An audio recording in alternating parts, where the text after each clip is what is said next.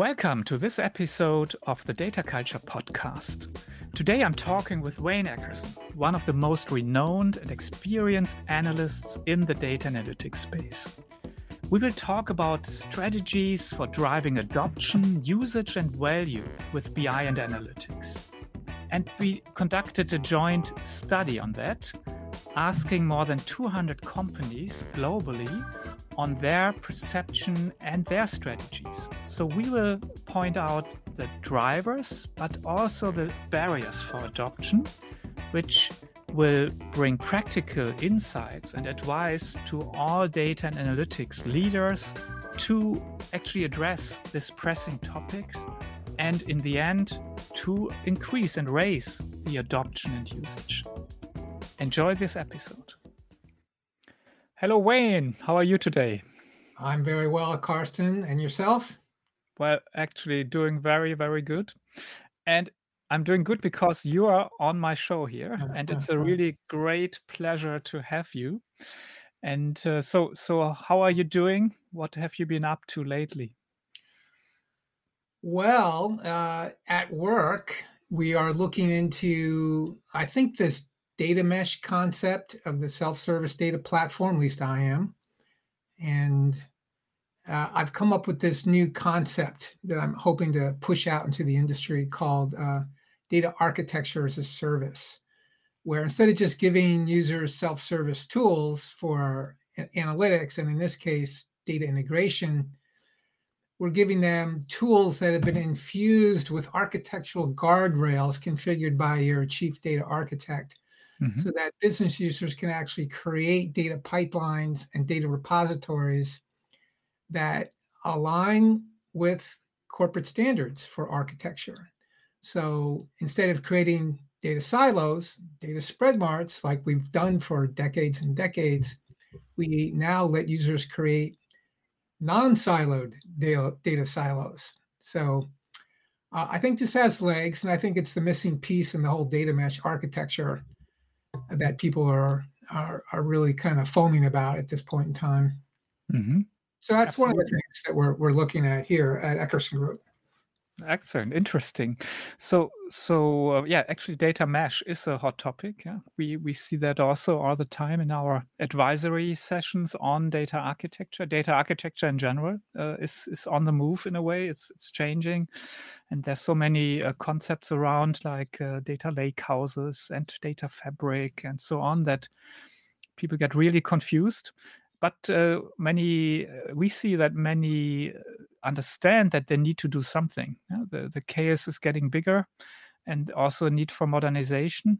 Um, and so we see many companies actually looking at that, um, at those concepts and uh, ideas and trying to figure out what might be uh, usable or useful for them. Yeah. So be, before we, we dive into our uh, main topic of today, which is our joint study on BI or let's say data and analytics adoption and usage. Um, maybe you let us a little bit know um, about your your yeah your your career in a way in this industry. I think you're one of the most well known uh, people, but uh, maybe you give us a very quick overview. Most well known, other than you, of course. Uh, I've probably been in the industry a tad longer than you, although we could debate that. I started covering business intelligence, data warehousing in the early 1990s. so that really makes it almost 30 years I've been doing this. Yeah. So researching, writing, speaking about all things BI, business intelligence, performance management. Uh, now we call it data and analytics. Wrote a couple of books, one on performance dashboards, one on analytics, secrets of analytics which is the name of my podcast. Um, now I have my own company, Eckerson Group. We're a research and consulting company and focused just on data and analytics and having a great time uh, spreading the gospel of uh, how to do data and analytics right to data and analytics leaders. Excellent. That sounds great, and a lot of similarities. And and uh, we we really enjoy our partnership with you that is now going on for many years And uh, part of this partnership is that we also do one or two joint uh, research projects a year. And um, but before we, we dive into that, maybe um, anything that you you can share with us that is maybe a bit more from your your private life. Any any passion that you have besides data and analytics or building your own company? well, I guess uh, yeah. when when you have your own company, as you know, it's kind of all consuming. But one of the things that I do to kind of retain my sanity is to uh, bike ride. So mm-hmm. I do that as much as I can. There's unfortunately there's a group where I live that go out 365 as long as it's not snowing or icy or raining too much. And we have a, a grand old time. And we now do a trip every year to Europe, your neck of the woods, and uh, cycle the. Uh, well, until now we've been cycling the Alps, right? The French Alps. Mm-hmm. A couple years ago, Italian Alps last year. I'm going to um, Spain this coming year, cycle the Pyrenees. So try to uh, keeps us honest, uh, keeps me out of trouble. that's my that's my thing outside of work. Excellent. Is there anything new that you have discovered lately? Anything interesting? Uh, at work, well, I mentioned data architecture service. That's that's something I'll be looking into this year, and it's it's kind of a, a backdoor way of getting into the topics of data mesh and data fabric, as you mentioned earlier, which are kind of whirling people around in, in utter confusion what these things are and how do you implement them. Mm-hmm. I have a lot of strong feelings on data mesh, one way or the other, uh, which we can talk to maybe in another podcast. Yeah. Um, what other new things? Um, you know, we're spending a lot of time on data exchanges, data sharing, uh, very popular, uh, data pipeline development and data ops. Um, it's been a very hot topic for us. Knowledge graphs um, and how they're being built into everything now and providing more flexible modeling and navigation uh, of data uh, for a variety of use cases. So yeah, we we try to stay current with uh, emerging trends and technologies. That's kind of been our flavor here at Eckerson Group, uh, and then help uh, a certain number of organizations just implement uh, the basics, which yeah. you know everyone's still struggling to do self-service. Everyone's still struggling to implement high quality data. Uh, in fact, the thing that's most popular on the consulting front for us is data governance. Many companies are realizing that they really do have to manage data as an asset. And the only way to do this is to govern it in a formal manner. But this is really hard because it's it's all metadata, which no one really understands what that is or how to manage it. It's all process and it's all people and it's all change management, none of which comes easy to any of us in this space. Mm-hmm. And it's hard for business people to wrap their minds around it even more so. So we do spend a lot of time with uh, large companies, helping them jumpstart or optimize or restart their data governance programs. Yeah, absolutely. We do see absolutely the same over here in Europe. Um, data governance is, is uh, something that's yeah picked up and looked at by many companies uh, how to improve it, how to to get ahead with it, as one of the the essential parts of also creating a data culture. because obviously the governance rules you put in place uh, are influencing this massively uh, in in both directions. By the way, um, and this also has an effect on adoption of data and analytics in companies which leads me to to our joint study here. And um, the the starting point, Wayne, was that we look at the adoption of tools in our annual BI and analytics survey. And um, we look at it for actually about 20 years now.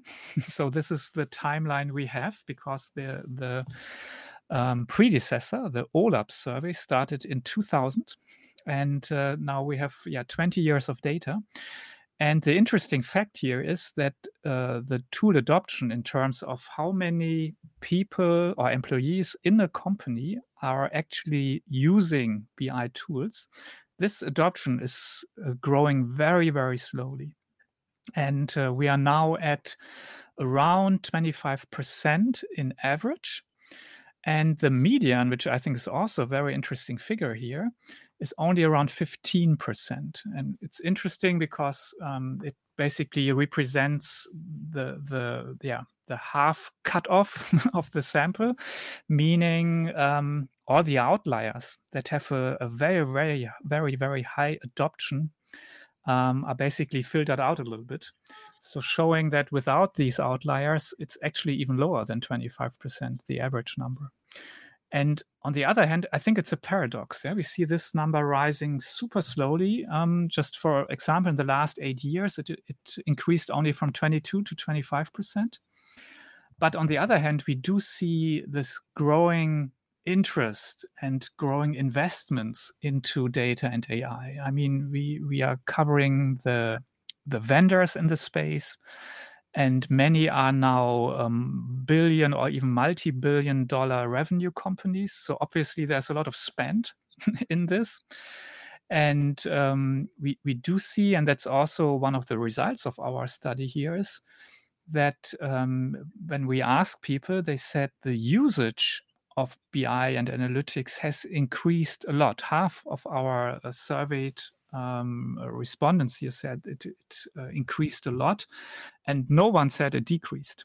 So it's a very clear picture on that side. Usage is increasing, but uh, tool adoption very, very slowly.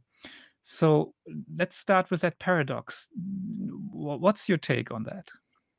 Yeah, it, it is a paradox. Uh, but as I got into the data, I realized as depressing as that 25% figure is and the median even lower uh, usage is, is going up because i think there's a, there's a couple of factors going on uh, one i think the people who are using the software uh, and there still is a lot of shelfware out there but the people who are using it because of self-service tools are using it more often mm-hmm.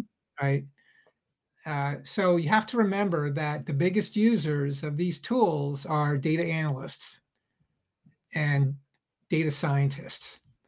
And together, those represent just 10% of an organization, um, users of data, right?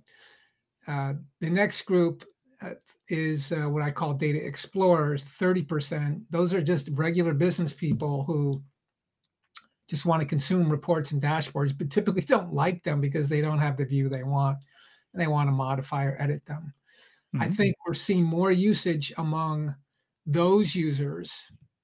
Uh, they may not increase adoption rates, uh, but I think the usage among that group and the data analysts is growing because the tools are getting easier to use. They are uh, more self service. Uh, so I, th- I, think that's one thing. The other thing is that I think there's a whole uh, slew of hidden users that don't get counted in these numbers. And those in particular are embedded users. Uh, so users who are using the output of a BI tool, but not the tool itself. So those might be frontline workers or operational workers who are viewing charts, tables, and entire dashboards that are embedded in an ERP CRM system or a portal. So I think that, and our data backs us up, though that is a huge growing number of people. The other hidden group are external users, customers and suppliers. And uh, you know, the licenses around those uh, and embedded users uh, varies. Oftentimes, you know, they aren't counted in official license numbers, right? So, uh, but many companies can have over 20, 30,000 external users using data that was generated by a BI analytics tool. So I think that helps explain the paradox, at least in my mind, uh, that we've got more self-service among the same set of users and then a, a, a growing number of hidden users. What do you think? Absolutely agree. I I do see this phenomenon that um, we have more and more users of maybe BI services or BI output, or at least functionality of for for analyzing data or getting a dashboard in an ERP system or any type of operational um, system and they wouldn't even consider themselves a BI user. Yeah? So they are using a system and they are using more and more data and analytics for that. And uh, I think that's exactly the explanation for for this. And no one actually knows what the right number is. Yeah? Is it now 25%? Is it 30? Um, but we we do see that the usage has definitely increased but uh, not specifically in, in this one figure um, adoption of tools. Um, we do see the notion, though, that it should be a bit higher. I, am not meeting anyone that said, okay, we are done with data analytics. Everyone that needs this and, and can benefit from this has full access and is using it now. So I think we are still um, developing. I think it's it will continue to go up, but um, I also think it will go up much stronger in these hidden users that will not show as uh, tool users than in the tool users. That will also increase a little bit, but I, I strongly believe it will continue to climb this this slowly as it uh, used to do in the last years. Yeah, I think adoption is one of those things that our readers, our audience, data and analytics leaders have scratched their heads about for many years because it, with the advent of these self-service visualization tools like Tableau or Power BI, ThoughtSpot, and the like, you know, the idea was if we give users these really easy to use tools, they can service their own data needs. but what turned out in reality is that uh, a lot of users who are given those tools find them too hard. Uh, and they're just really not tailored to you know a regular business user who really just wants to glance at data find out what's changed and then move on.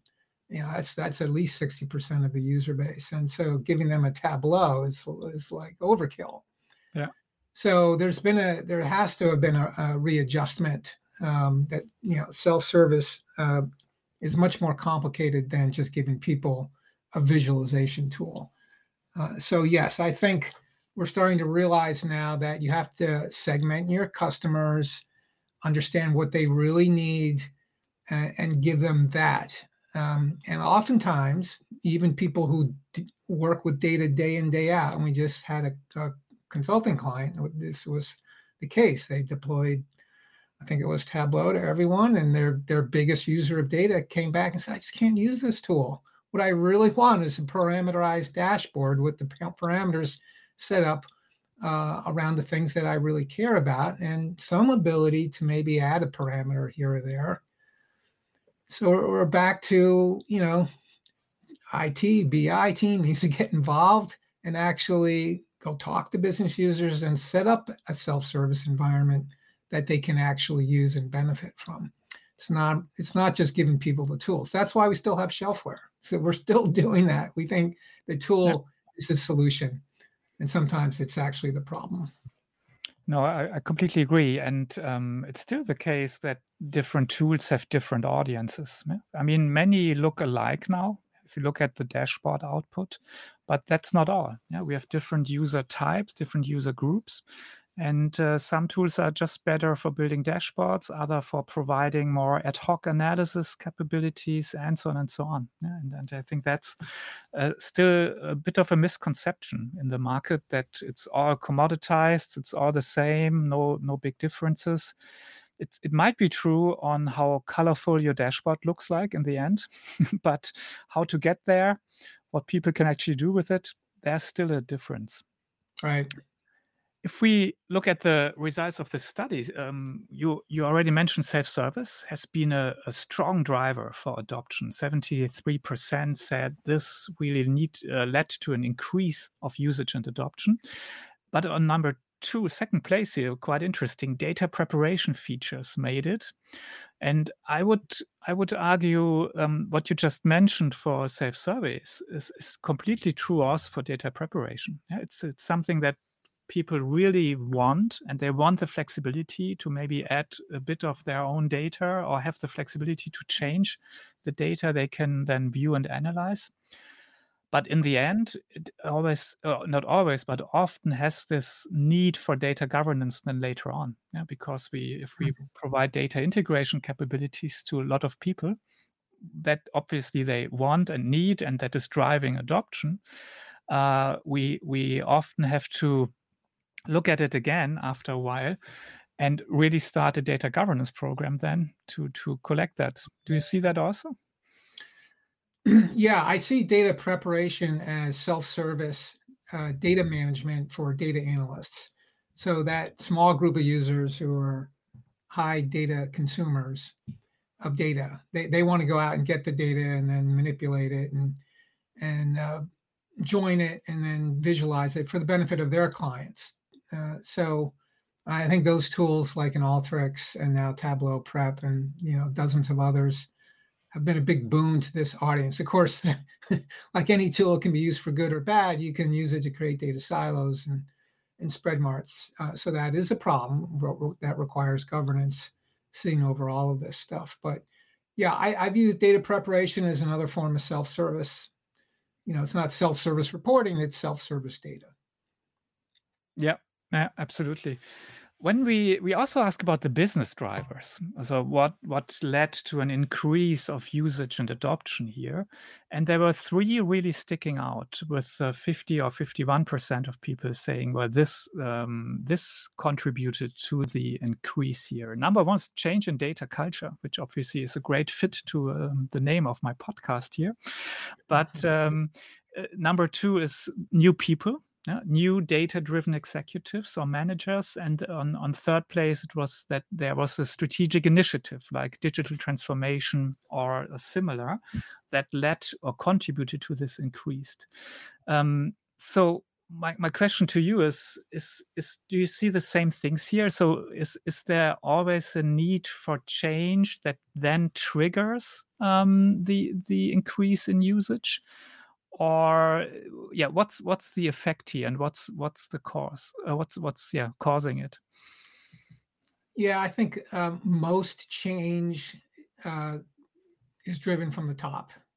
It's mm-hmm. really hard to change anything from the bottom. You can make progress with grassroots efforts and coalitions but if you have a new executive who comes in who's data driven and believes in the power of data and starts using the data and requiring others to use the data, that has a transformative trickle down effect that spreads very quickly throughout the rest of the organization. I've seen that in a number of companies.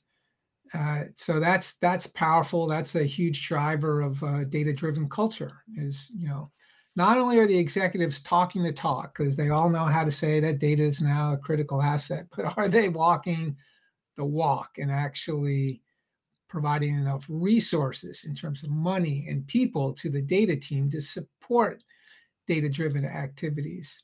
Are they using the tools? Are they using data to make decisions and holding people accountable based on KPIs that run the company? That has a huge impact on uh, whether uh, a company going to adopt these BI analytics tools, which was the focus of our study. Yeah, and um, th- this change in data culture, um, we we analyzed this, um, and it turned out that if we look at the different regions, and we had most of our participants from either um, Europe or North America, that uh, 71% of the North American responses respondents said, well, this really uh, contributed to the increase, while uh, only 43% from the European ones. And I mean, this is a phenomenon we are observing quite often that the uh, North American companies are either a bit earlier in adopting a change or new technology, new methods in data and analytics, or sometimes maybe a bit um, yeah, maybe a bit more bold yeah, in, tr- in, trying things out and not so conservative or, or um, maybe a bit more willing to take risk. And I thought, since we have this transatlantic chat here right now, I ask you on your perception from the other side of the pond. what, how how do you see that? Um, do you have the same perception from a from a US perspective that that you are earlier on that companies are um, moving faster, or, or just wonder because we do see that, but I wonder how how your perspective is. Well, when you're over here, you don't know any better, really. And you always think, oh my God, things happen so slowly, right? Uh, we're still talking about data quality 30 years later. But, you know, when you step back, you realize it's kind of like the hare and the tortoise. You know, over here in America, you know, the land of Disneyland and Disney World, right, where fantasies come true, we're more apt to latch on to the newest tool and technology and give it a whirl. You know, probably ascribing more hope and and uh, positive outcomes than I really do. I think over in Europe, you guys are a little bit more jaded and uh, probably have a lot more experience and are more steady. You know, you'll you'll more skeptical, right? And then when you implement something, it will be uh, with with stronger commitment and steadier backing over a longer period of time. Whereas we're you know we're jumping from one thing to the next over here. I think that, that that's my cultural uh, prognostication of what's going on here. Okay but that is a quite similar view then let's let's look at the barriers of adoption i think we can learn also from that um, especially if if our listeners here are trying to understand what they can do to to raise the adoption of their uh, BI usage or in, in their company. And uh, honestly, the the barrier that has been mentioned most often was a bit of a surprise to me because it was lack of proper training. And I really thought that training is quite easy nowadays. Yeah. And if you look at if you look at tools like Power BI and the the massive amount of training material available for free yeah, on YouTube, uh, anywhere in the web, and and and and usable stuff. Yeah, so you can basically in one or two days, if you consume that, you get pretty pretty far ahead. So I I was a bit, really a bit astonished about why is lack of proper training the the primary barrier of adoption. Do you have any any interpretation here? Yeah, I think that's a misperception by the data and analytics leaders. If they're mm-hmm. looking at lower adoption than they expected, the only way they can explain that away on the surface is, well, we didn't train them properly because they don't know how to use the tool, which is why they don't use the tool. Well, I think there's a lot of reasons they don't use the tool that have nothing to do with their knowledge of the tool. Uh, you know, I think people have come to realize when it comes to training, you need just in time training. Because if you put them in a classroom and then they don't use the tool for another month, they will forget how to use it. So we're embedding videos and things, and we're having informal uh, support networks and peer groups and, you know, office hours and lunch and learns to, you know, provide training on demand and just in time. And that's what's needed. But I, I, think there are other factors going on here that are preventing, you know, people from using these tools other than lack of proper training, uh, and which are also listed on this uh, in this report. So I think the bigger issues are just ease of use of the tools and lack of trust in the data.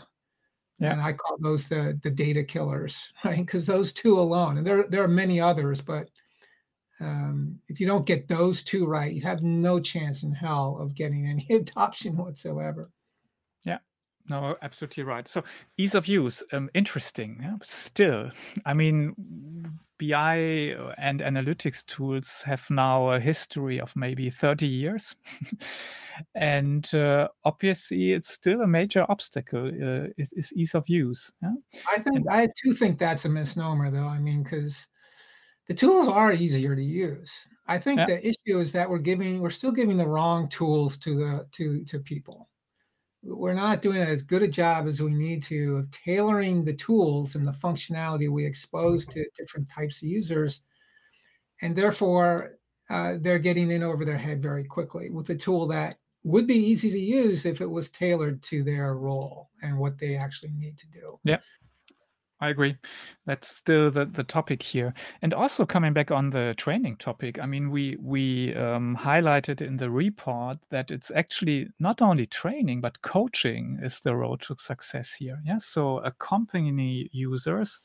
And when you do that, I think you would also much or, or way earlier see whether a tool is actually fitting to the task and to the user and um, so I, I, think that's also an important uh, lesson learned here is that it's not only about training but also about coaching and and really um, yeah trying to to give users um, an incentive to use the tools to try them out but also have a possibility for them to to know where to turn to if they have a, a, question and a quick question that can help them in advancing and and basically also understanding when they are ready for the next step yeah when they're ready to use maybe a bit more sophisticated um, capabilities of the tools um, how to to ask people how to do that and so on. So i think that's that's is basically a bit along the same lines that um, it, it is not fire and forget Uh, it's not just buy a tool and then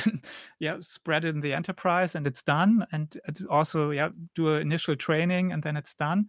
But it's really this ongoing effort yeah, to to really see that people are using it and are adopting it. That is the road to success.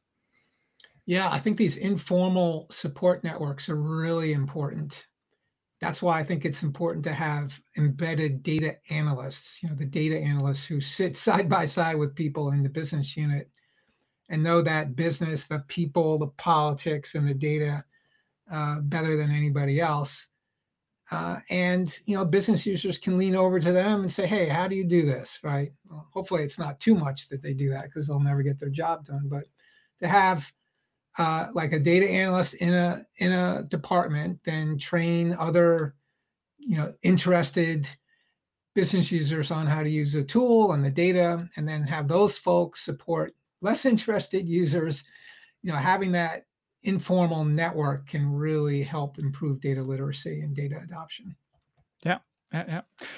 So to to um, close this off, any other success factors for adoption that we should highlight here? Um, I mean, we mentioned a lot now. Um, we mentioned yeah, embedding. We we mentioned external users as drivers. Uh, we we mentioned that we have to.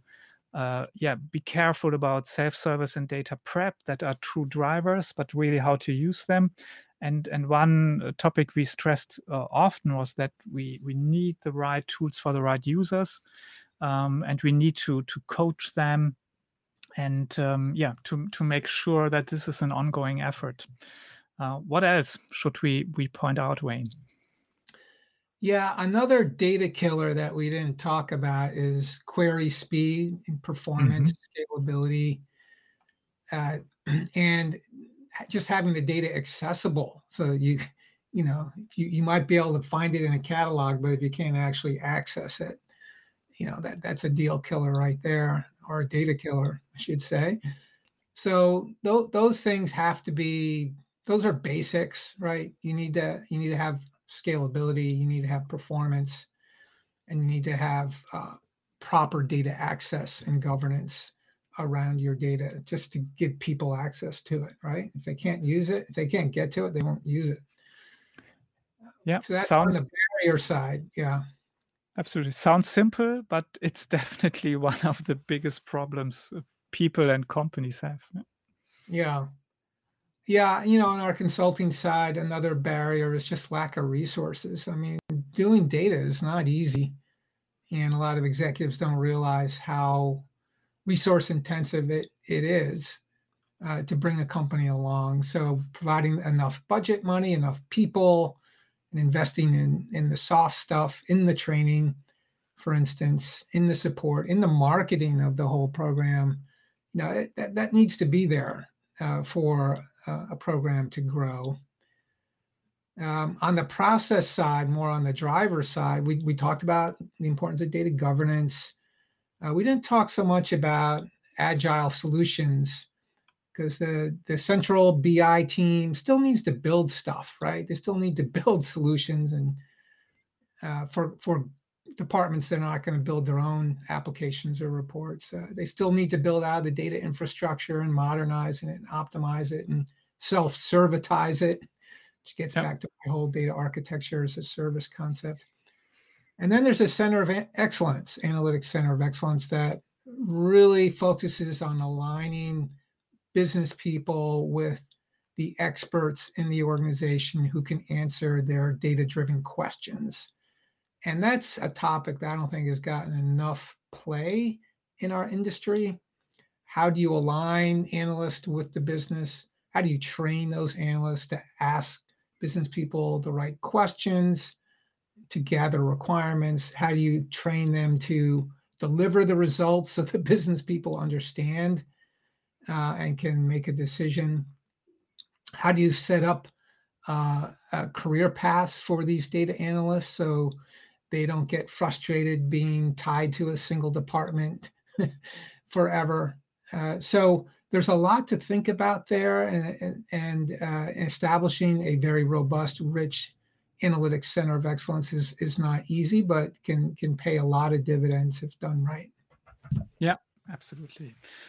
Wayne, thanks a lot for all these insights. I think there was also a lot of practical advice, not only interesting insight and results from our study, but also some advice and what what companies should look out for when they are trying to to look at adoption and usage of uh, data and analytics.